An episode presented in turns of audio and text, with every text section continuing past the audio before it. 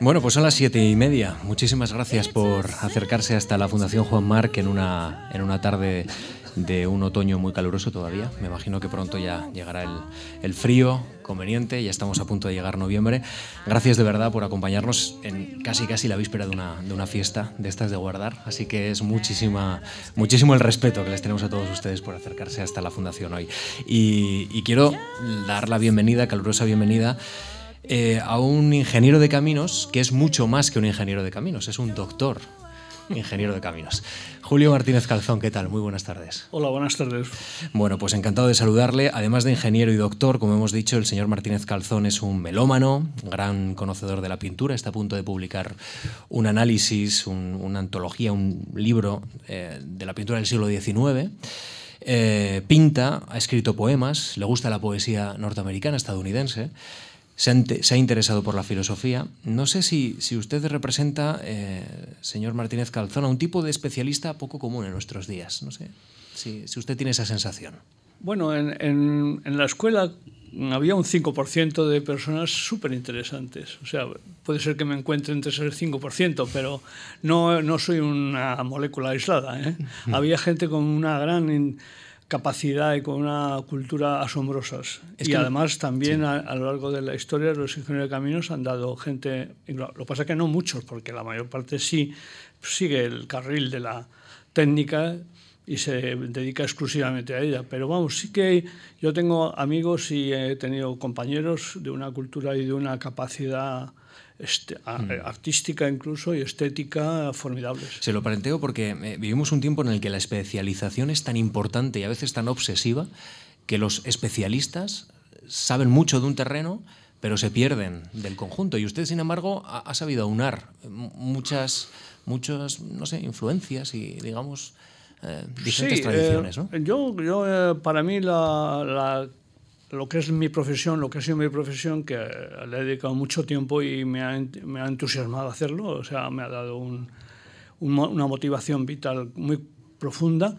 Para mí la, eh, sería incompatible a, haberla hecho exclusivamente, aisladamente, porque uh -huh. justamente lo que me, más me ha interesado es todo ese conocimiento que, que el hombre ha ido desarrollando a lo largo de la existencia de la especie y el que está que se nos ofrece a nosotros gratuitamente y el dejarla de, de, lado sin entrar en ella me parecía siempre me ha parecido desde muy joven me ha parecido que había que investigar todo aquello y además el compatibilizar y el unir las cosas eh, creo que es una de las maneras más atractivas de, de, y creativas de, uh -huh. de, de, percibir y de sentir eh, lo, que, lo, que, nos rodea. Qué buena lección para un maestro, ¿no? O de un maestro que, que nos enseña que las matemáticas no están reñidas con, las, no, con, con, la física y con las matemáticas con la filosofía y, y la pintura, ¿no? Con, es, con otro tipo de enseñanzas. Que es, un, que es una -huh. cosa muy holística -huh. y que eh, si uno profundiza en algo que no es su propia profesión, eso le permite incorporar cosas que no estaban en la profesión hmm. y que le permite vincularle a, a, otros aspectos más profundos y más constitu constitutivos de lo que es el, la creación humana. ¿no? Ahora que estamos hablando de una actitud, eh, ¿esa actitud eh, usted la encuentra en el Renacimiento? ¿Es probablemente un momento en el que eh, parte de esto de lo que estamos bueno, hablando yo con una, una, inmodestia absoluta me he sentido siempre un hombre renacentista. Uh -huh. Eso lo, lo, digo porque siempre he creído que justamente esa manera... Claro, ellos tenían la fortuna de que todavía el hombre no había hecho apenas nada y podían había personas que abarcaban todo el conocimiento claro. de lo que había. Hoy en día eso es imposible, pero por lo menos la intención es benemérita y entonces es, con ello se puede alcanzar un cierto eh, nivel de de comprensión de todos esos aspectos. O, por supuesto, no de todos, pero sí que me, me siento muy eh, interesado en casi toda la, la actividad de, que el hombre desarrolla. Y tengo que decir que además es que la ingeniería es una plataforma maravillosa porque está a medio camino de la ciencia. No es ciencia porque es técnica y por lo uh -huh. tanto no llegamos a comprender con perfección los últimos reductos del conocimiento científico. Y tampoco es humanística en pleno sentido, pero estamos muy vinculados a la materia, a las personas, a los trabajadores, al, diseño, y todo eso hace que desde esa perspectiva doble podamos comunicar la ciencia y, y el humanismo de una manera muy precisa. Es una especie de atalaya en el que yo me siento muy a gusto porque me permite dialogar con los científicos, aunque no los llegue a comprender en el profundo aspecto de los, de los últimos reductos, sí de la suficiente manera como para eh, sentirme apelado por todo lo que ellos hacen y de igual manera hacerlo con, lo que es, con los humanistas, ¿no? con los grandes pensadores del, del, del, concepto del ser humano dentro de la especie. ¿no? Esta vocación eh, nace eh, de una admiración por el mundo clásico. Sí, fundamentalmente, fundamentalmente yo, como digo, soy eh, griego. A mí lo que más me ha gustado hacer es el puente, de, un puente que era casi griego y que decía, hombre, si un griego bajara de pronto y viera ese puente, pues se sentiría como que, hombre, todavía lo que hacíamos nosotros todavía tiene vigencia. Pues sí, yo, eh, si hay alguna raíz a la que, a, la que me sienta verdaderamente conectado es al, al pensamiento griego y a las ideas de lo, de la tecné y de, la, de logos griegos. Siguiendo esta idea, eh, he leído en varios de sus, eh, de sus trabajos que hace referencia a lo canónico. Hace referencia a una suerte de consistencia intelectual alejada del manierismo, de una sociedad espectáculo, que no sé si cree que es, es uno de los principales problemas que estamos viviendo ahora y que se extiende no solo al ámbito mm, de las artes plásticas y al ámbito, quizá al ámbito de, la, de las construcciones, también a, a, bueno, pues a los medios de comunicación y casi que es la política. Sí, sí. Eh, después de un gran periodo creador, eh, a lo largo de la historia, después de grandes periodos creadores, ha venido grandes han venido periodos de amaneramiento, de, de, utilización residual de los recursos que había creado esos movimientos y aunque algunas veces han creado también en sí mismo cosas de interés, no podemos olvidar a Pontormo o a Bronchino eh, en la pintura y a, muchos otros dentro de lo que fue el, el manierismo puramente del siglo XVI y, y, por lo tanto no hay que quitarle método, mérito tampoco al manierismo, pero realmente yo opino que después del clasicismo o de las formas clásicas que podemos incluir dentro del siglo XIX y XX, de la, de, la parte que me, a que se refiere mi vida, que es la parte de ingeniería, en los puentes y en las construcciones, hay ahora un manierismo exagerado, o sea, un, una utilización de los recursos que se crearon en aquel tiempo, pero amaneradamente, o sea, mm. con, con, poco, con poca profundidad. Yo por eso apelo en la que a mí me interesa a la canonicidad, una nueva canonicidad, que nos permita reducir esa, esa, especie de gratuidad con la que se trabaja para volver a vincular lo profundo y sustante con la realidad de nuestro tiempo. Un término muy interesante que usted utiliza es el de barro conceptual. Sí. Que casi lo vamos a hacer propio para explicar muchas cosas de las que nos están ocurriendo. Barro conceptual. Sí, sí. Eh, me interesa su condición de ciudadano que pasea por una ciudad y que ve obras que usted ha creado que modifican el paisaje de esa ciudad. ¿Cómo es esa relación que usted tiene con, con la ciudad de Madrid, por ejemplo? Luego veremos sí, algunas de sus bueno, obras. Eh, es cierto que a mí Madrid me encanta, o sea, es una ciudad que me gusta bastante porque es, no tiene pretensiones, es fantástica. Y de pronto ver unas obras que has hecho y están allí, es, tiene un poco el carácter de hijos, de hijos no, no fisiológicos, pero sí, sí tecnológicos. ¿no? Y entonces es como pero ya tienen sus edades, ya cuando pasan los 25 años ya se hacen, se hacen su vida y ya viven por su cuenta. Y ya, mayoría de edad. ya son mayores de edad y ya no les sigo, pero sí que durante mucho tiempo les pues se está comportando bien o este va peor, tal, porque ha mm. habido de todo, sí, sí. Claro, porque se pregunta cómo envejecen ¿no? esos edificios. Efectivamente, sí, sí. Y me imagino que pone a prueba también sus propias estimaciones. Sí, y, y, tengo obras que, que, han envejecido bien y otras que han envejecido fatal y uno siente pena por ellas, claro, por eso. Eh, eh, ¿Es importante el paso del tiempo en una obra? Bueno, es uno de los, de, las, eh, de los aspectos que hay que tener muy en cuenta. La durabilidad de las obras es un aspecto que está desde el instante del diseño, la construcción y luego la conservación. O sea, es evidente que sí, que claro que sí. La durabilidad está eh, como uno de los factores, uno de los parámetros más importantes de, la, de cualquier obra que se precie. Sí. Pero con obras que luego veremos, usted lucha contra el paso del tiempo, porque usted hace obras que luego otras generaciones disfrutarán y comprenderán y harán suyas. Sí, nosotros no tenemos tanta digamos, como nuestros materiales son, están muy ajustados y la obra se suele eh, realizar bajo unas mm, condiciones de economía muy profundas. Tal.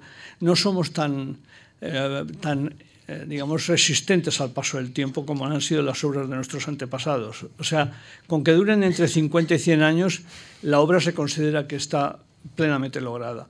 Es que además muchas obras que no merecen la pena, pues está muy bien que duren solo 50 o 100 años, no estén toda la vida, porque hay muchas A veces las tira el ayuntamiento sin permiso, ¿no? Porque no le preguntan a usted, ¿no? Cuando valora un ayuntamiento tirarla. No, pero que, que salvo que algunas eh, alcancen una calidad extraordinaria y que es de pena, no está mal que se vayan cayendo. Decía Chillida precisamente con respecto no a las construcciones, pero sí a las esculturas en la ciudad, que lo que había que hacer es que en cuanto se pusiera una, una escultura en la ciudad, había que quitar otras dos, porque si no, el amontonamiento de, de, de, objetos y de cosas era excesivo. Usted, cuando eh, hemos preparado esta entrevista y bueno, mantuvimos un contacto, me dijo, tengo mucho tiempo, pero yo le veo muy atareado y cargado de proyectos. Ya no está en MC2, la empresa que usted fundó, pero sí que estará muy pendiente de algunos proyectos.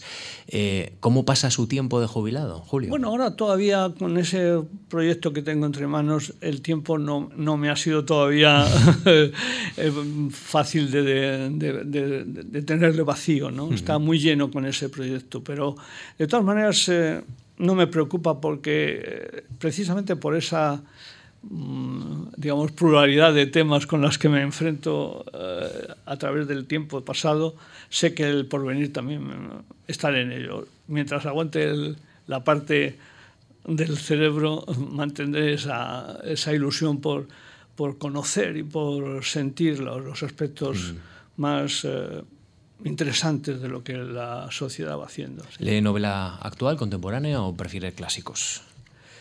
Mm, esta, es, es, ya sabes, fluctuante. Hay, sí. hay, tiempos en los que uno se dedica más a la música, o tiempos se dedica más a la poesía. Sí. Y dentro de cada una de ellas también hay veces en que se aferra uno a una cosa determinada, o luego lo deja y va a otras. O sea, no tengo una clara... Eh, es muy abierto, es muy lábil el procedimiento de, de, relacionarme con las cosas. ¿no? Va más en función del, yo supongo que del espíritu interior que en aquel momento tenga, o algunas cosas. ¿no? Mm. Unas veces es más más intenso o más depresivo o más eh, conciso, otras veces es más abierto. Entonces, todo eso hace que, que, que, no tenga un programa preciso tampoco de, mm. de, actuación. No, cuando ya te metes en un, en un objetivo determinado, entonces sí, entonces es que hay que, hay que los tiempos y tal vienen claro. marcándose. Le, le, iba a preguntar cómo accede a la cultura, a la lectura, sobre todo si lo hace a través de plataformas digitales, desde no. pues, iPads o no, le gusta no, aunque, o, aunque poco a poco voy, papel. Sí, aunque poco a poco mm. voy incrementando sobre todo en las, eh, lo que son aspectos rápidos de crear una conferencia o sí. una, una, cosa. Para mí el soporte libro es fundamental porque te permite anotar y te permite volver y te permite hacer eh, ideas propias eh, que van paralelas con lo que estás leyendo. El mm. cambio con el teclado, eh, mi mis manos no son autónomos, no, mm. son, no están formalizadas, entonces tengo que pensar cómo escribir y entonces pierdo lo que quiero decir. En cambio, con el lápiz soy capaz de estar pensando y, y, y escribiendo sin casi sin hacer. Y proyectando entonces, y dibujando. ¿no? Exacto, sí. ¿no? Bueno, pues tenemos algunos conceptos claros ya de, de, cómo piensa y qué piensa Julio Martínez Calzón, que mm. esto nos va a venir muy bien para luego comprender eh, una trayectoria un poco rápida, pero yo creo que concisa, interesante de, de, su trayectoria y de sus obras. Pero antes nos queda ver un poco de su vida, sus inicios. Aquí en Memorias de la Fundación siempre tratamos de, de saber cómo es ese hombre, cómo llegó a ser lo que fue, en fin, o a ser lo que es. Nace en Valencia en 1938, pero con menos de un año la familia se traslada a Madrid, así que usted es madrileño, ¿verdad? Esto, sí, esto es una, un, puramente, sí. un, un elemento claro. Háblame de su familia. ¿Cómo, cómo era? Mm, mi familia pertenecía a una, una familia media, de la clase media, media o media baja, y no, tengo una, no tiene una especial relevancia nada de lo que produjo en su vida. Solamente, por así que yo recuerde, mi padre le gustaban dos cosas que en aquel tiempo yo ahora comprendo que eran raras. Pero le gustaba mucho Puccini y el cante gregoriano. Uh -huh. El canto gregoriano, yo no he encontrado a nadie que de pronto diga, pues me gusta el canto gregoriano, o sea que es una cosa especial. ¿no? Uh -huh. y, y, aquello mm, a mí me sonaba bien y, y, entré por ahí yo creo que comenzó todo eso. Mi madre era una persona maravillosa, pero extraordinariamente ama de casa, madre, y no tenía ninguna relevancia nada más que el cariño. O sea que, o sea, que se creó en un ambiente de En un ambiente de muy libertad, relajado, ¿no? muy relajado, muy libre. En el que le sin respetaban ningún sus tipo opciones. de ¿no? condiciones, sin ningún tipo de, de- de disciplinas ex- exageradas y, y tampoco sin ella. Ujú. O sea ¿Y, y cómo era usted de niño? Puf, eso no, ni, ni- me acuerdo. ¿Le interesaban ya las estructuras? ¿Le in- es- esto- No, eso fue muy sencillo. Mi padre tenía una empresa pequeña de calefacciones y tenía relaciones, hacía calefacciones para edificios y una de las personas con las que trataba era Demetrio Villastres, que era un ingeniero de caminos notable, que luego fue ministro. Y le tenía una admiración sin límites, porque era una persona mm, con una capacidad de mando y tal. Y yo desde que tengo uso de razón, tú vas a ser ingeniero de caminos, y pues yo no me lo planteé, o sea que soy, he, he sido normativamente dirigido. Y además me gustó, no, no he tenido nunca... Solamente tuve dudas cuando la primera vez que llegué a la academia de, para el ingreso, entonces no era, no era una cosa de tipo exclusivamente de la universidad, sino que se tenía, era puramente del Ministerio de Obras Públicas. La carrera estaba bajo los auspicios del Ministerio porque era para los cuerpos del Ministerio. Y entonces, cuando la primera vez que fui a una academia para empezar a prepararme para el ingreso en la Escuela de Caminos, vi allí a personas que tenían como 8 y 10 años que estaban 8 y 10 años para ingresar y no habían ingresado y que iban a clase y sabían todos los problemas y todas las cosas. Y, "Joder", y yo le dije a mi padre, oye, esto me parece que yo no voy a poder hacer esto. Y me dijo mi padre, no te preocupes, seguro que son muy malos porque si no ya habían entrado. Y entonces se, se me quitó la cosa y efectivamente tuvo razón. ¿eh? Era una cosa así, sí. Eh, estudié bachillerato en el Colegio de las Escuelas Pías en San Fernando, en Madrid, y yo no sé qué recuerda de aquellos años. Si un maestro, un amigo. eh, Eh, sí, algún recuerdo, juego. recuerdo a un, a un, eh, se llamaba Ambrosio, el padre Ambrosio, era un enamorado del arte. Y yo empecé a coleccionar cromos de arte, pero de inmediato. Era- y entonces se lo llevaba y me decía, oye, pues esto está muy bien, eh, pero tienes que hacer un resumen, porque si no, no te acordarás de lo que haces y tal. Sí, esa fue una persona. Y otra persona, un profesor de literatura, también maravilloso, que teníamos que me encantaría poder revi- revisarle. Era una, una persona deforme y, y- y muy, muy mal castigada por la vida, pero para mí fueron importantes. Llegamos a 1957, el año en el que ingresa en la Escuela de Caminos, se licencia en el 62, y una de las cuestiones, ahora hablaremos un poco más detalladamente, que me ha llamado la atención es la sólida preparación y sobre todo la gran cantidad de responsabilidades eh, que usted asume eh, siendo muy joven. Por ejemplo, en 24 años ya tiene una tesis doctoral, eh, comportamiento plástico de las estructuras hiperestáticas de hormigón armado. Mm, Ahí tengo que decir con sinceridad que esa tesis no es tal tesis. En aquella época hubo una transformación de que se, eh, había que obtener el título de doctor a través de eh, comenzar con los procesos normales del título. Pero a los in- ingenieros que habíamos terminado anteriormente a eso se nos concedió la posibilidad de obtener la- el título de doctor mediante un trabajo muy sencillo. En realidad, como yo estaba además en el instituto... Una tesina, podríamos. Podríamos llamarle como tesina o menos.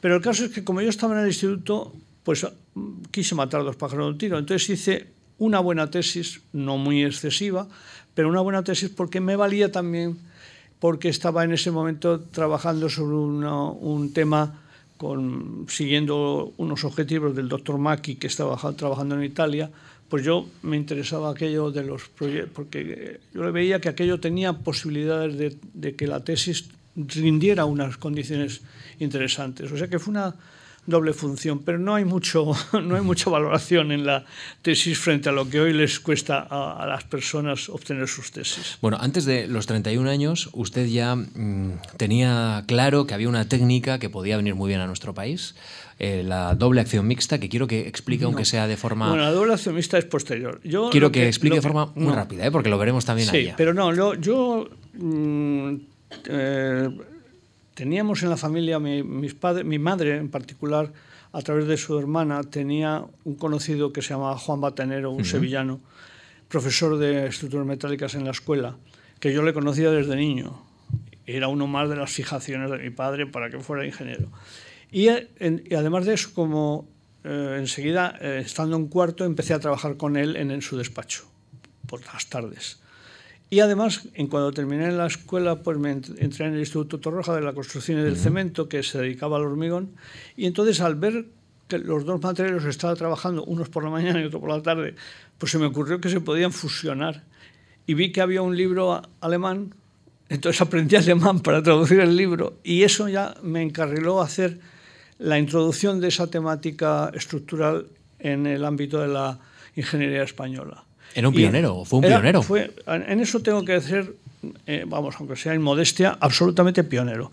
Es más, pionero y contracorriente, porque realmente tuve mucha, mucha contrapresión por los, el hormigón pretensado y de las estructuras metálicas. Yo me iba por el medio, pues claro, los dos otros estaban...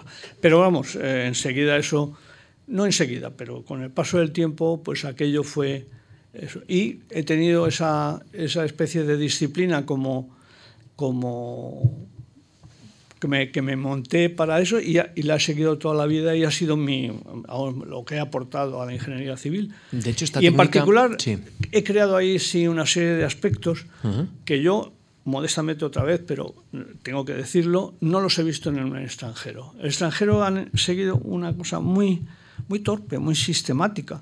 Y yo, en cambio, pues eh, tuve una, no sé, una visión de que te había que hacer, incorporar novedades, la doblación mixta, los puentes en cajón estricto, el método abaco de empuje de puentes, los sistemas escalonados, o sea, y luego los, los, los diseños de tipo híbrido, hormigón pretensado, estructura mixta, o sea, una serie de, de Le permiten posibilidades estéticas nuevas, ¿no? Sí, eso eh, sí, eso y, me es un elemento importante ahora para definir también cómo va a ser el hormigón armado, como llevaba ya muchos años, claro, la estética del hormigón armado y el hormigón pretensado es una estética profunda, tiene una consistencia enorme. Y la de las estructuras metálicas menos menos intensa con el paso del tiempo porque lo fue mucho en la parte épica de las construcciones metálicas del siglo XIX pero también tenía ya muy bien constituido su, bagaje eh, estético.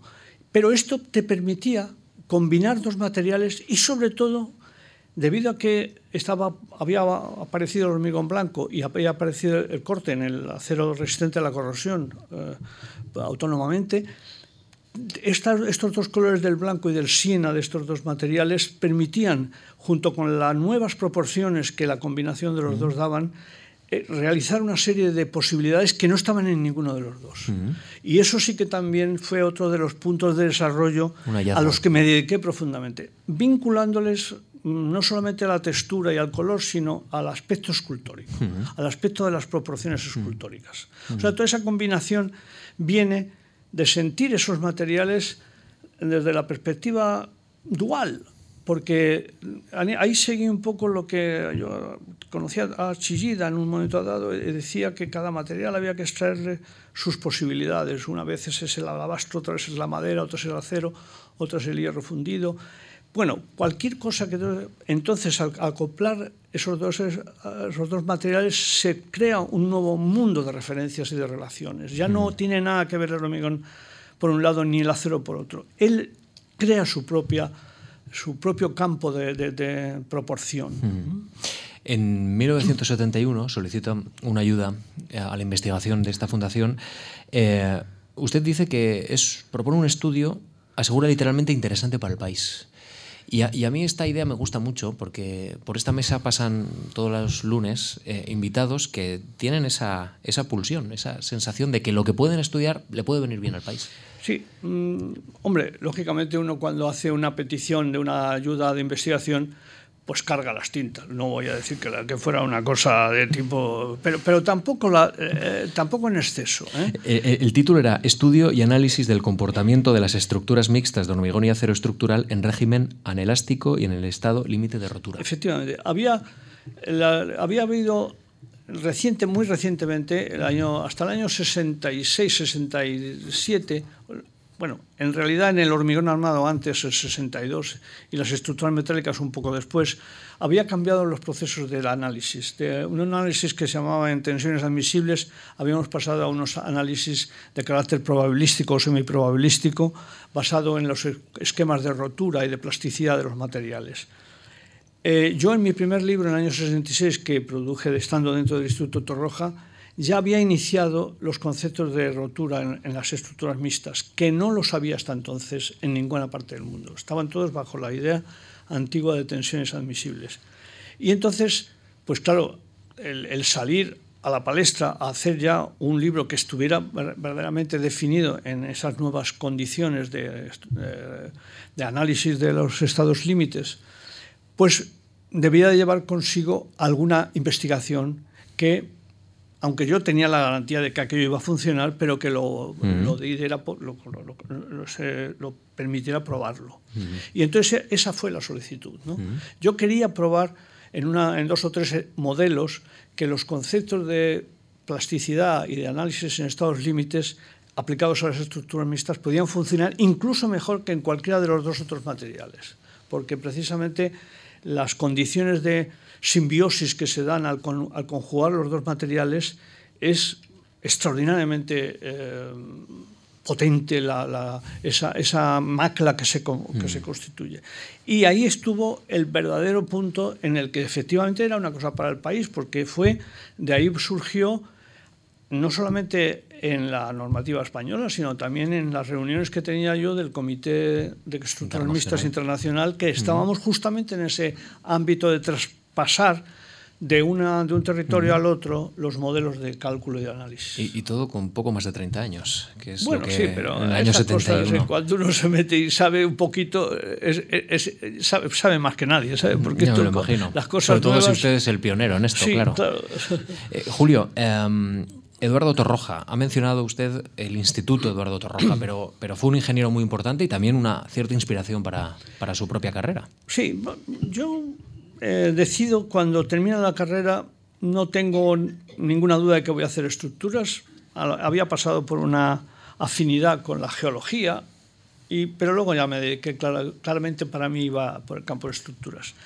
Y eh, había estado yendo a las conferencias del Instituto Torroja durante los cursos, durante los cinco años de carrera, el instituto tenía una,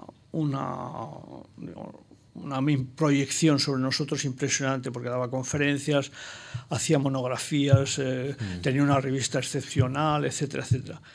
Y entonces me metí en esto. Y allí, mm, enseguida, a los tres o cuatro meses, me nombraron jefe de la sección de ensayos mecánicos. O sea que tuve una suerte inmensa y bueno, el conocer los materiales en sus íntimas condiciones de, eh, digamos, de trabajo y de resistencia y de rotura fue para mí una cosa que ha, sido soporte o, fundamento para todo lo que luego he hecho. Porque cuando ves al material y le percibes cómo está en los momentos de que trabaja bien cuando, o cuando está aproximándose a la rotura y todas estas cosas, es que, te, es que lo vives con, con él, estás en, paralelo con él y es una cosa verdaderamente... vamos, yo debería, todas las personas que estudian ingeniería deberían asistir durante algunos meses al conocimiento de, de, los materiales a través de sus hmm. ensayos y sus roturas. Hmm. No suele hacerse demasiado. Bueno, voy a pedir a los compañeros que, que nos proyecten la primera de las imágenes. Vamos a hablar de puentes y vamos a hablar de estructuras, pero vamos a hablar primero de puentes. Este puente, que, que muchos de, de los que estamos aquí nos suena mucho porque hemos pasado infinidad de veces por él. El paso de Juan Bravo, 1968. esto, tiene una, una, historia mm, que es importante. Mm, yo me presento también muy joven a una cátedra de, de estructuras en arquitectura y no, no la consigo. Hay unos, hay unos manejos y se la dan a profesores muy bien, salvo la de Sevilla que se dio a otro ingeniero. Las otras eran ya personas que estaban ya teledirigidas. ¿no? Pero a partir de la, salida de, ese, de, los exámenes está José Antonio Fernández Ordóñez, que es amigo de la familia de mi, primera mujer. Y entonces, de mi mujer, vamos. Y entonces, pues, hablando, decidimos que, oye, oye, pues yo también yo estoy trabajando en tal sitio, ¿por qué no hacemos una cosa tal? Y nos presentamos enseguida al concurso de Cuatro Caminos, que no ganamos, lo ganaron. Pero nos dieron un pequeño mención, nos llamaron y nos dijeron que no habíamos ganado, pero que había sido una obra muy bonita y que estaban encantados de que hubiéramos participado. Y entonces nos presentamos a este concurso y, y yo creo que la idea que tuvimos de, de hacer un puente clásico, porque es un puente de, de, de condicionantes claramente estético clásicos, fue dominante, porque entonces la, la, la castellana era una, una, vía que tenía palacios y verjas y cosas, era, era muy clásica, entonces hacer este puente le correspondía. Y eso se combinó con que en ese mismo momento yo estaba haciendo lo de las estructuras mixtas, apliqué las estructuras mixtas, además con todas las uh, condiciones, de, de, bueno, ahí metí lo, lo, que se llama el pretensado antes de la conexión, que no se había hecho nunca en el mundo, el hormigón blanco estructural, el acero cortén que se acababa de, todavía no se fabricaba en España, tuvimos que pedirlo en, en importación desde Alemania, o sea que fue una obra... Esta obra es tres años anterior a cuando usted solicita la ayuda a la investigación de esta, Exactamente. De esta Comenzó, el, el, concurso es del 68 uh -huh. y se termina en el 70. Uh -huh. Ganamos en el 69, comienza uh -huh. a finales del 69 el, el, esto y se termina sí. en el 70, sí. Y Vamos. justamente a partir de ese momento esto está todavía calculado con el antiguo régimen, con los estados de ah. tensiones admisibles, porque no había posibilidad de meter otra vía esto. Creo que, que el ayuntamiento lo ha cuidado, eh, le ha dado... Recientemente, recientemente le, ha, le ha hecho una, una rehabilitación lo, lo maravillosa. Más, sí, ¿no? sí, estoy muy, potente, muy contento blanco, de, volver a verle en su, en visión, en su visión casi de, de como, como, si hubiera hecho un lifting sí. profundo. Sí, sí. Y, y, tiene un detalle, aparte de que es una obra consistente y, y bonita, eh, tiene un detalle escultórico, escultórico que yo creo que merece la pena. La vamos a ver en la siguiente de las imágenes, que es la barandilla. Sí, eh, eh, la, la, relación con José Antonio Fernández Ordóñez fue para mí muy importante en el sentido de que él tenía una, también una visión muy eh, estética y, mm. y, estaba dentro del campo de la, de la, estética y del arte. Bueno, de hecho, llegó a ser presidente del, del patronato de, del Museo del Prado, o sea que no es, no es baladí. Y teníamos como amigos entonces, porque estábamos en, en aquellos años, años 69, formamos lo que se llama el Grupo 15, que se, se, empezó con una idea de dos ingenieros, que eran Martínez Boudes y yo, pero que enseguida vimos que no podíamos hacerlo y se lo pasé a María Corral, a mi mujer, que fue luego su lanzamiento para esto. Y teníamos entonces muchos amigos artistas, en particular Eusebio era una persona encantadora. Sempere. Eusebio Sempere era una persona encantadora y le incorporamos a, al equipo del concurso uh -huh. y diseñó esta barandilla que desde luego para mí es una idea preciosa, preciosa. porque es un el, el art aplicado a los puentes, o sea que tiene toda esa gama de interferencias, moiré, mm. fue un, un, verdadero hallazgo. Y además se produjo otra circunstancia casual, y es que al, la, el puente iba a tener el acceso a Juan, Bra a, sí, a Juan Bravo, a la calle Serrano, había la calle La S por debajo, y se quería hacer allí como una especie de, de pues de calle con comercios y tal. Y dijimos, ¿cómo vamos a hacer esto? Y le propusimos al ayuntamiento, que no parecía que iba a aceptarlo, el hacer una cosa que fue una idea de Eusebio, por supuesto. Eh, bueno, Eusebio, pero las charlas que teníamos, eh, proponerle que hiciéramos un parque de museo de esculturas. Uh -huh. eh, trabajamos allí con eso y presentamos una idea con Juana Mordó uh -huh. y aceptaron.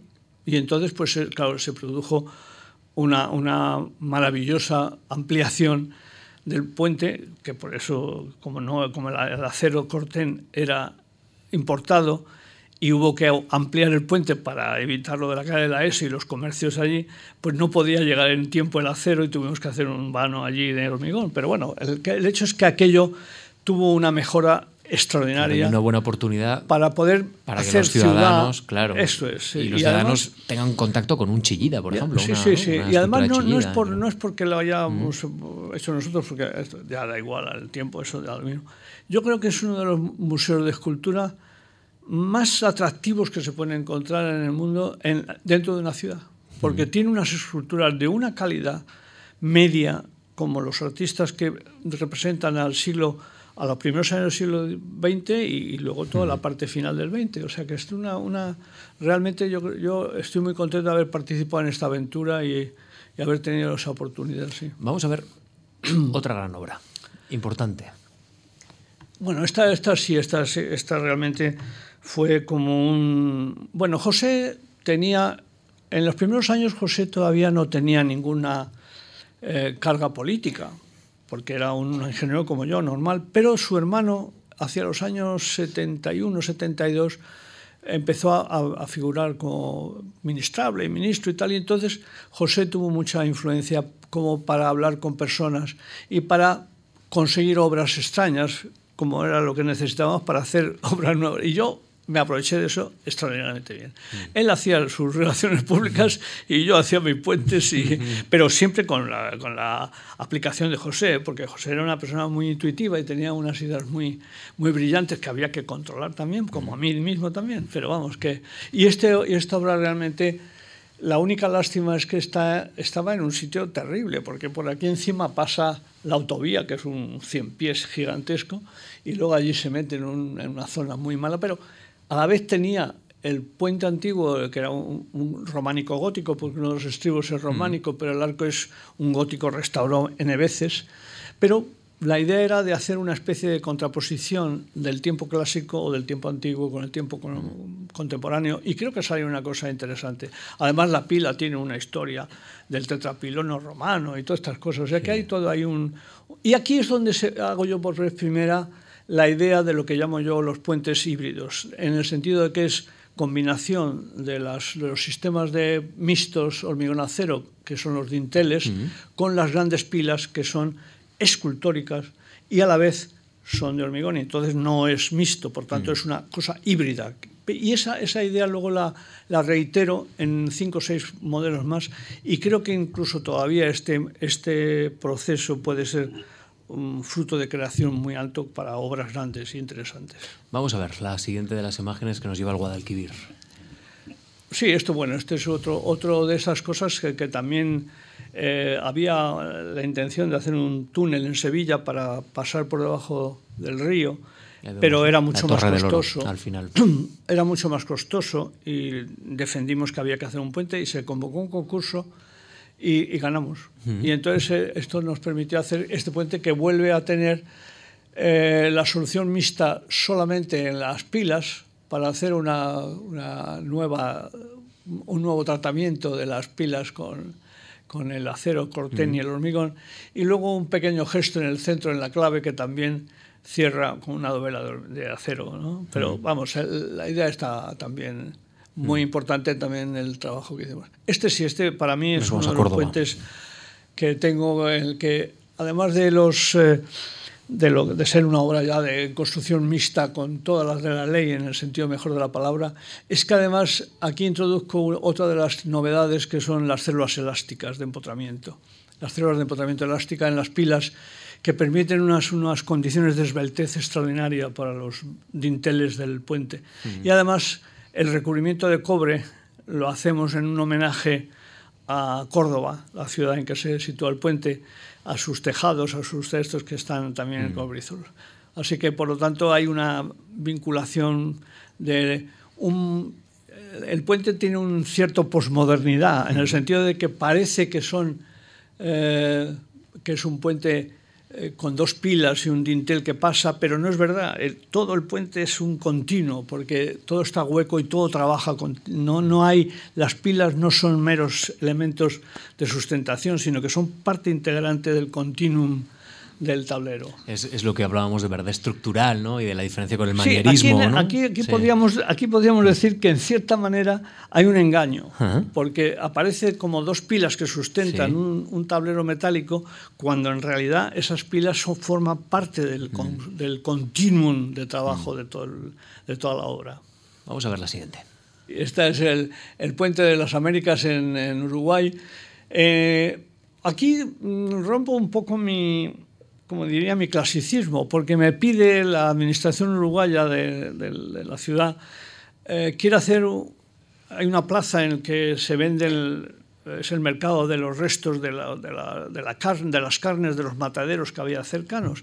Era un lugar degradado terrible. Iba a pasar la autopista de nuevo enlace con el aeropuerto internacional de, de Montevideo y querían un puente simbólico. Y entonces me ofrecieron la posibilidad de hacer un símbolo y tal.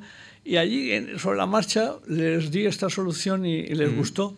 Y realmente eh, cumplí, cumplí, con el, mandato. o sea que estoy, Estoy, y realmente es un puente que tiene que se separa de todo lo, el resto que yo he hecho porque tiene un poco de, pues no, no diría de Calatrava, pero algo en, una línea más bien próxima. Pero es, es, lo que tiene es que es muy mm, es, es, verdadero. O sea, tanto la pila, que es una pila mixta rellena de hormigón y acero, como el cajón, como todo, es absolutamente verdadero. No tiene ningún, ningún truco Calatrava.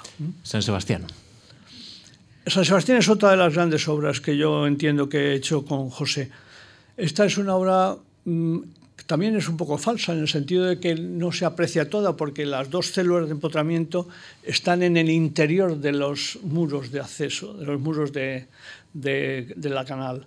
Por lo tanto, el puente parece como que se apoya, pero realmente está empotrado en los extremos y eso le permite ser mucho más esbelto y, tener ese juego del lomo de burro. Y resistir la marea, ¿no? Sube mucho y baja. Sí, la marea sube hasta casi, casi eh, tocar el tablero. Incluso en, algún, en la marea alta viva equinocial de septiembre puede incluso llegar a tocar el tablero. Mm.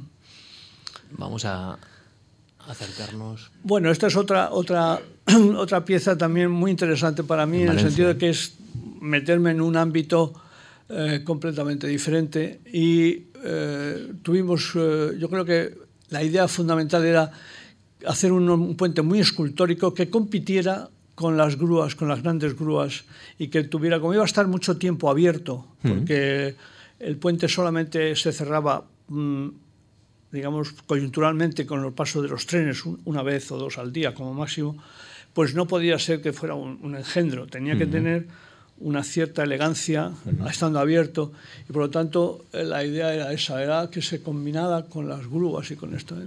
En, el puerto de Valencia. Juego de, sí. Esta es otra pieza, pero en esta mm, la autoría es pequeña, porque aquí la autoría del diseño pertenece a Pergol. Esto es Madrid-Río. En Madrid-Río pertenece a Pergol, un arquitecto francés, pero sí que lo que estoy contento es de cómo resolvimos junto con Carlos Castañón, todo un colaborador del, del, estudio de, Mardo, de MC2 en ese momento, toda la solución de la obra. O sea que en este aspecto mm, fue, una, fue también una de esas obras que, que, coges con interés a pesar de que no son tuyas en el 100%. La desarrolló MC2, ¿verdad? El, eh, sí, pero esto es lo, lo, bonito de la colaboración con los arquitectos, ¿no? Cuando el arquitecto sabe o tiene una posición eh, que no necesita dominarte ni nada de eso y es dialogante, se crean cosas muy interesantes y con esta persona también lo tuvimos muy bien, sí. Y tenemos una última de las estructuras. Bueno, esta sí, también aquí hay dos obras, que una es la pasarela esta, que es un puente eh, también mixto y uh, con unas soluciones también de costillas, y la Torre del Agua, que era un edificio que hicimos con Enrique de Teresa, un arquitecto que había ganado el símbolo de la, de la feria de, de Zaragoza. La Expo, la Y era un homenaje al agua. El edificio tenía un, estaba prácticamente vacío para crear ahí una, un espacio eh, casi casi escultural. ¿no? Uh -huh. Y entonces tienes una, una, obra que yo siento que hay mucho, mucho creativo, muchas, muchas eh, aspectos que aunque no se ven, pero que están eh, son, son lo que les le constituyen, ¿no? Mm. Son como, como aspectos eh, simbióticos que no se ven. ¿no? Mm. Me va a dejar y me va a permitir que recuperemos una, una de sus poesías, porque usted tiene una faceta poética, ya lo hemos bueno. planteado al inicio, eh, en la que usted también plantea en esencia qué, en qué piensa cuando piensa del puente, ¿no? O qué siente cuando no, esto piensa fue, del esto puente. fue, me, me, encanta el contestar este tipo de preguntas porque te permiten a ti mismo hacer un poco el, el, como una especie de recuperación de tu manera de, de ser. El, el, país me pidió para un número que hacían de que había, habían elegido 100 palabras y que se habían entregado las palabras a diferentes personas del mundo de todos los tipos de actividades. Y a mí me dieron esta de puente. Joder, yo no iba a decir de puente, para, un puente, una cosa que siempre bonito, esto que está ya más manido, que tal. Y entonces dije, pues me voy a lanzar algún poema y, y solvento dos pájaros de un tiro, porque sé que cuando se pone uno en plan poético salen cosas. Luego serán buenas, serán malas, pero algo sale.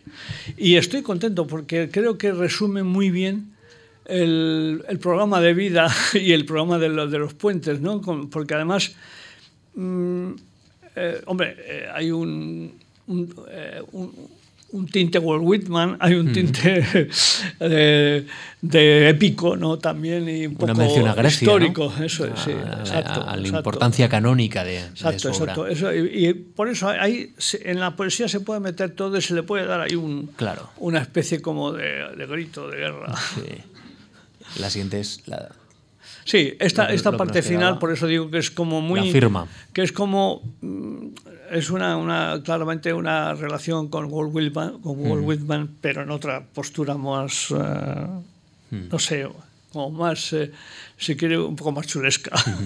Bueno, ot- otra de las facetas muy interesantes, y lo acaba de mencionar al, al plantear las pasarelas, las últimas pasarelas, es la relación que tiene Julio Martínez Calzón con importantes eh, arquitectos de, nuestro país y, y también internacionales. Le voy a pedir a los compañeros que bueno, pues inauguremos la otra parte de la conversación que tiene que ver con las estructuras. Y en ellas hay algunas obras muy relevantes, con autores muy significativos. Usted plantea una relación especial con el arquitecto y no es tan fácil, ¿no? Que un ingeniero se vive bien con el arquitecto. He escrito mucho sobre ello. Bueno, muchos de los, ingenieros que tratan con, arquit- con arquitectos o que tienen unos conceptos profundos de la estética, de, la- lo que es construir, bien sean puentes, edificios o, naves industriales, lo que sea, pero que se, lo toman con, profundidad, saben que muchas cosas no puedes ser, tú no eres el, el director de orquesta. Cuando haces un puente eres el director de orquesta, todo va según tus pautas. Cuando tú te pones a trabajar con un arquitecto, él es el director de orquesta Claro. y tú eres un solista, más o menos solista, un pianista, un chelista, lo que sea. Pero tú te te debes un poco a tu tarea, pero tiene que estar bajo su condición. Y para mí lo más fundamental cuando trabajo con arquitectos ha sido ponerme a su disposición para realizar su idea. Yo no quiero, no quiero tener ideas, quiero tener ayuda a su idea para conseguir lo mejor, lo mejor de lo mejor que él ha, ha concebido y si es posible integrar un plus que devenga o que de- provenga de la parte estructural por su propia constitutividad, ¿no? bien sea por su constructibilidad o por su tensibilidad. Y eso es lo que para mí es muy importante. Usted he leído que dice eh, consiste en alcanzar con recursos técnicos aquellos aspectos que el arquitecto demanda: levedad, fuerza, transparencia, proporción, ajuste y otros más que permitan que el diálogo entre ingeniería y arquitectura sea perfecto, dice. Sí, eso es en, cierta forma lo que se intenta, ¿no? Ponerte a disposición, porque el arquitecto tiene en general miedo. El- la parte que podemos decir estructural, la parte resistente, no la domina con suficiente cuando es una obra muy grande. En las obras pequeñas el arquitecto es, eh, tiene la doble misión y lo hace perfectamente.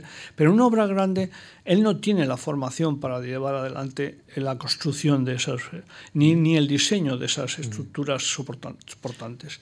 Y por tanto, si le das la, la confianza y le das además unas eh, indicaciones conceptuales que él no ha pensado, se produce una especie como de matrimonio de ideas extraordinario, porque hay, un, hay una...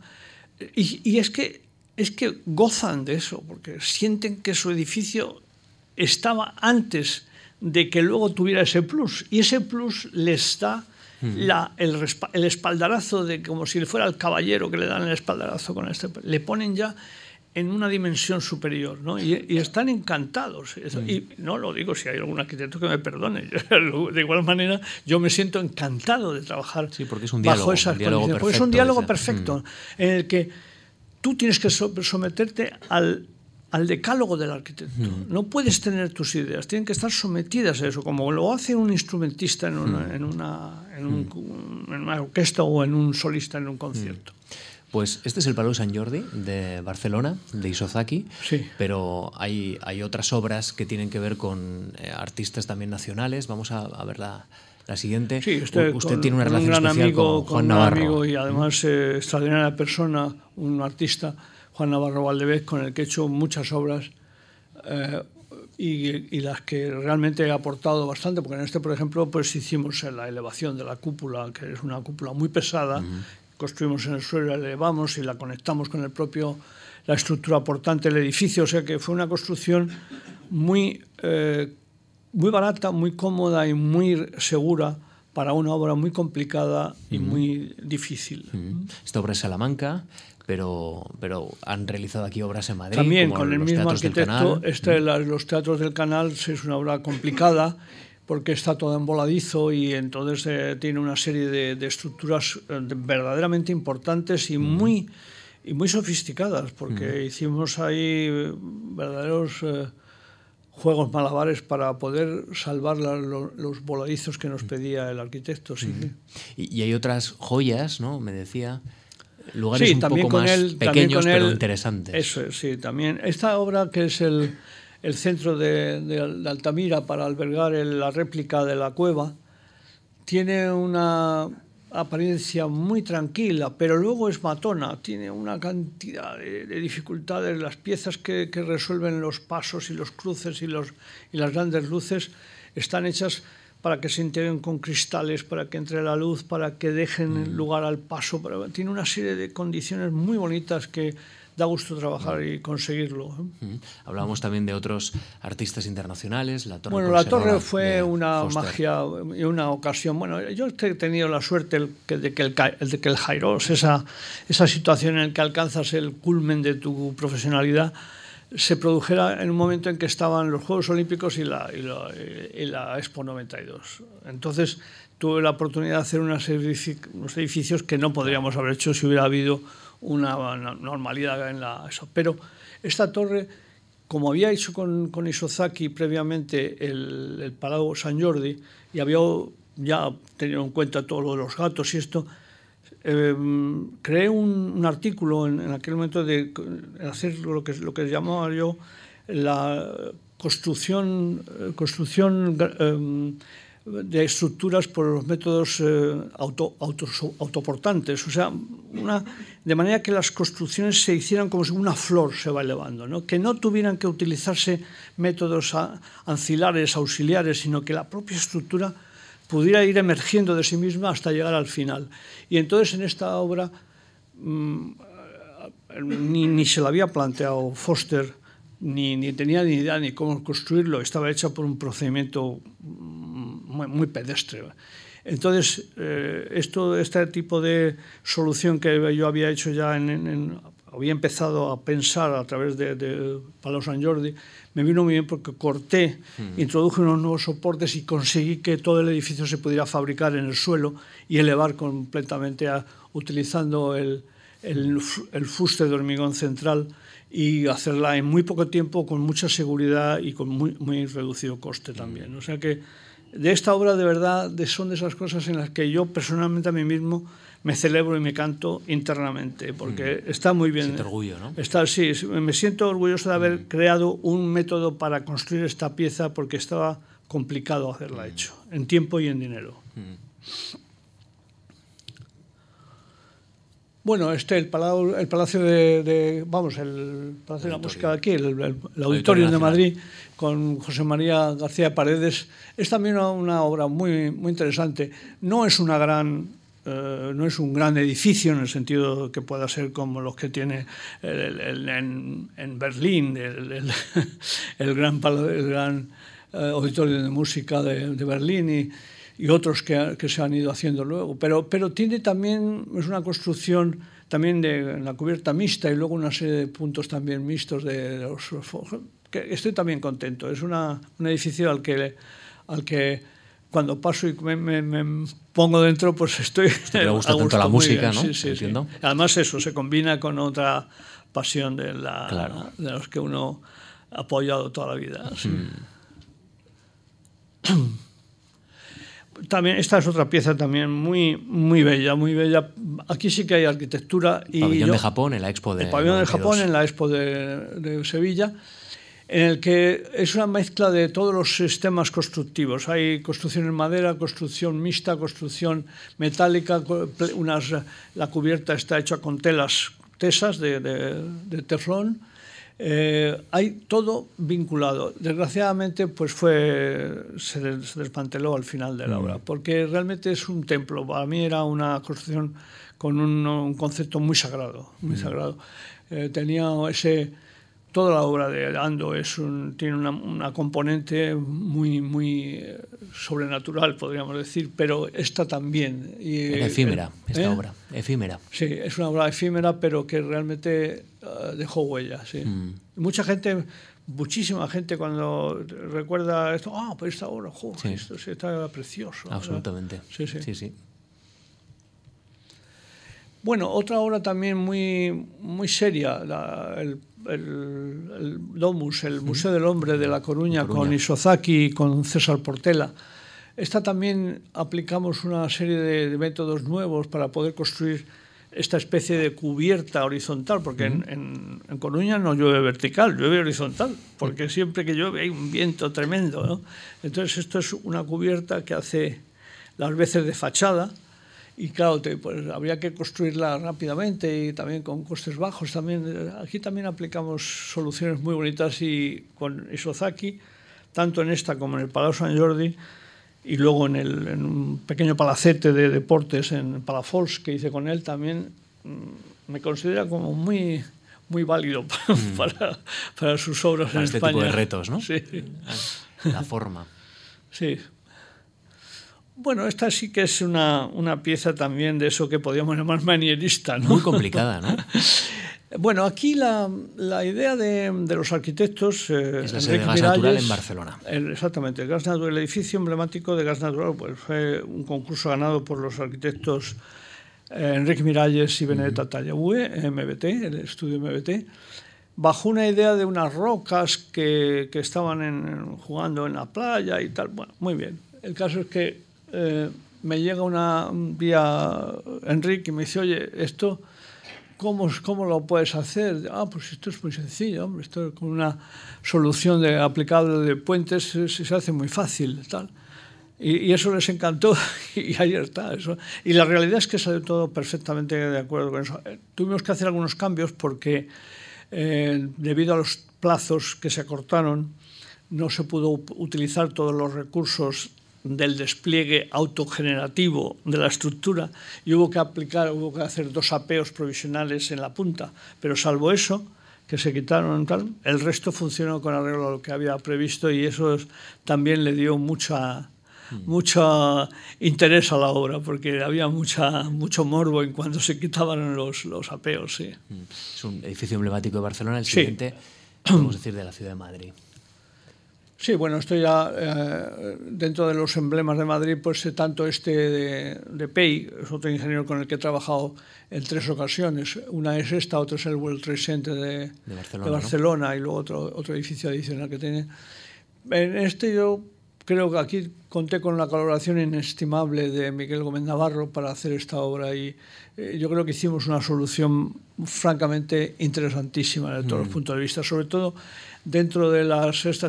El edificio tiene problemas de cuando los soportes de la eh, parte curva van llegando, sin que cortar y tal, y integramos ahí unas soluciones muy interesantes. Y la altura será muy complicado también en este caso controlar, ¿no? Eh, no sé si al final un sí, rascacielos... Bueno, los edificios en altura tienen sus propios, tienen un lenguaje propio de construcción, hay que hacer una serie de, de conceptos nuevos que se... ¿no? Pero pero dentro de ellos, este edificio tenía la problemática de esa, de esa fachada sí, curva sí. que va dejando soportes morir y que hay que... Es un edificio interesante desde los puntos de vista. Formalmente a mí me gusta, tiene vistas bonitas, otras no tan bonitas, pero por lo menos es un edificio... ¿De las cuatro torres que... es la que más le gusta? ¿Eh? ¿De las cuatro torres es la, la que más le gusta? O... No, no diría. Yo creo que las cuatro, las cuatro son... Yo he trabajado en dos de ellas, en sí. esta y en la de Carlos Rubio, que también sí, hice... La. Eh, que también hice con él, un, hicimos con él y con Enrique Álvarez Sala también un, un programa de trabajo muy bonito de, de afinación y de ajuste con los, las ideas que ellos tenían, también con Miguel Gómez Navarro. Sí, sí, estoy... Mm. Bueno, tengo que decir que en este momento, porque ha salido lo de Miguel, que yo he tenido unos alumnos, bueno, alumnos primero y luego colaboradores excepcionales con los mm. cuales eh, en ellos también hay que ponerles como parte formal y fundamental de todo esto, que son Jesús Ortiz Herrera, eh, Francisco Millanes, eh, Miguel Gómez Navarro y ahora Álvaro Serrano, mm. amén de muchos otros, eh, mm. pero por estatuto del tiempo, estas cuatro personas yo creo que son claramente eh, merecedoras de hoy eh, nombrarles porque son, han sido personas que han colaborado conmigo en unos niveles impresionantes y ahora trabajan en unos niveles muy superiores a veces a lo que yo haya hecho. Y una última eh, imagen, una última diapositiva. Ah, bueno, esto sí. Esto, esto, sí que es complicado, ¿no? Controlar la, forma. esto sí es complicado. Es el pabellón de España en la Feria de Shanghái. Sí, esto es complicado. No aquí, porque aquí ya una vez cubierto por, las, por los paneles de mimbres no se ve mucho, pero la construcción tenía un reto, mm, bueno, varios, porque se asentaba en un terreno muy malo, porque era de una complejidad formal impresionante no sabíamos cómo lo, se podía hacer a, la distancia en China. Tal. Luego resulta que los chinos lo hicieron de miedo y nos, dieron ideas también fantásticas para hacerlo. O sea que esto fue también. Pero, pero sí, son de esas, de esas construcciones en las que te enfrentas durante un año, año y medio a ellas y vives un, apasionadamente una especie de, de flirt o una especie de, amor eh, rápido, impresionante, porque estás pendiente de ellas en todo momento hasta que consigues que salga la, obra. Sí, eh, eh, Esta serie de diapositivas terminan siempre con una poesía. hemos escogido esta, la memoria, por aquello también de ah, memorias esta, de no la sabía fundación. Que, no sabía que iba a venir, pero bueno, esto sí, sí, sí. yo tengo, yo tengo uno, de mis, uno de mis, eh, de mis leitmotiv, eh, no en el poema, sino en Vital, es el canto a la memoria. ¿no? La memoria es una de las cosas, para nosotros, es, es lo que nos constituye. Si no tenemos memoria, no, tenemos, no somos porque seríamos no ya la marmota que dicen del día de la marmota, es que no seríamos nada. Es que somos, estamos silvanados por la memoria. Todo lo que entendemos es memoria memoria de pasado y memoria de futuro, porque nuestro futuro se, se hilvana con, la, con el pasado. Y esto es lo que quiero yo aquí poner de manifiesto. El canto a que la memoria es un simple proceso de moléculas de sal en nuestros, que se van intercalando en las entre neuronas para que sus destellos eléctricos propaguen de unas a otras los, los pasos de, de información. Y por lo tanto, me parece que, es, que hay que ensalzarla de alguna manera y no encuentro otra forma de decirlo que con, con, la, poesía. No puedo. Hablando de memoria, Julio, ¿cómo le gustaría que le recordaran, le evocaran? No, Tantos ciudadanos, tanta gente que pasa por sus obras. Eso no tiene ninguna importancia, ninguna importancia, ninguna. Es eh, secundario totalmente. Eh, uno pertenece a la especie, aporta. A mí me han dado otras, otras personas del pasado, infinidad de cosas gratuitamente, unas, unas conocidas, otras desconocidas.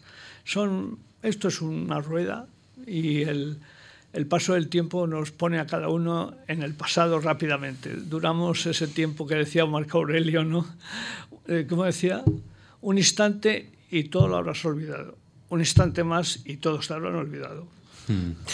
Julio Martínez Calzón, ha sido un placer charlar con usted. Para mí también, también para mí Muchísimas gracias por esta panorámica rápida por su vida y también por esa manera tan gráfica de explicar qué piensa un ingeniero que también ve las formas y juega con las formas y, la manera en la que usted también se expresó. Tenía 31 años cuando ahí había obras. Bueno, yo quería también agradecer a las personas que hoy nos han escuchado aquí y que han tenido esta de venir en un día como hoy, que debería estar de puente o algo así.